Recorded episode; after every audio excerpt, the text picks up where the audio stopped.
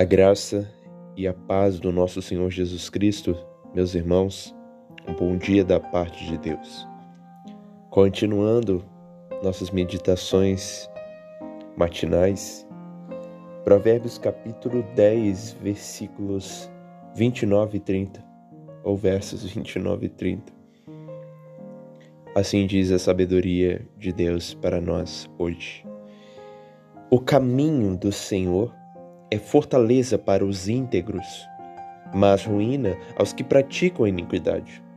O justo jamais será abalado, mas os perversos não habitarão a terra. O modo de vida, o caminho que Deus proporciona aos santos crentes é fortaleza e proteção. Deus dispõe todas as coisas para o bem daqueles que o amam, que são seus escolhidos.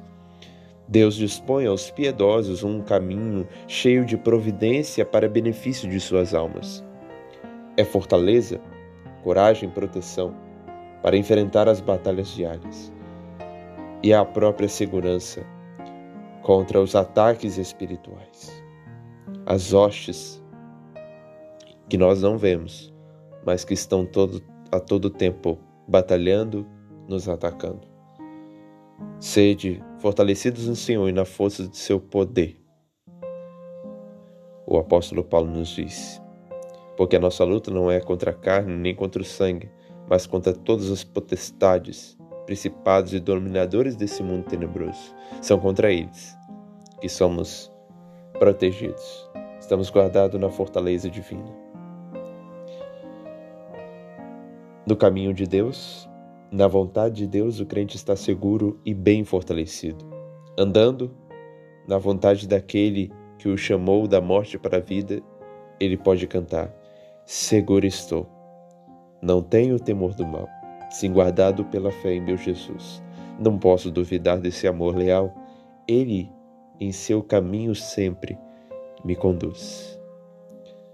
Agora, o modo de vida daqueles que andam Distantes de Deus, o modo de vida dos ímpios está divorciado da vontade de Deus. Por isso, para eles está separado a ruína. Se não andam com Deus, Deus se opõe a eles.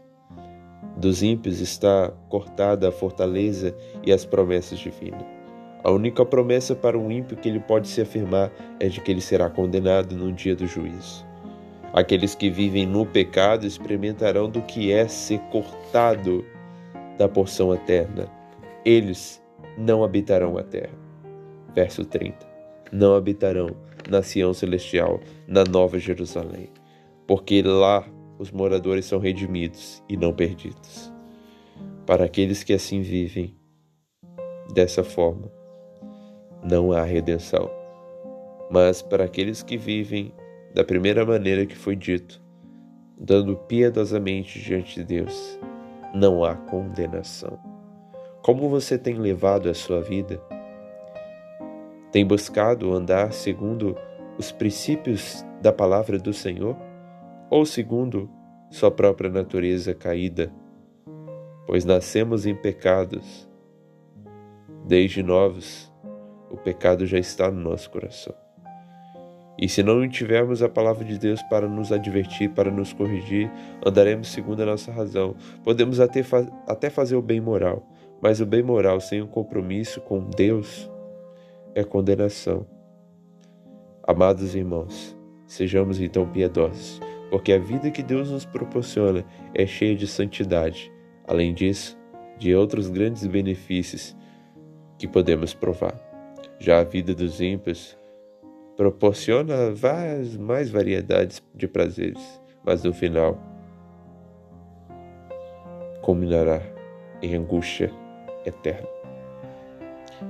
Deus abençoe a sua vida e nos abençoe dia após dia. Em nome de Jesus. Amém.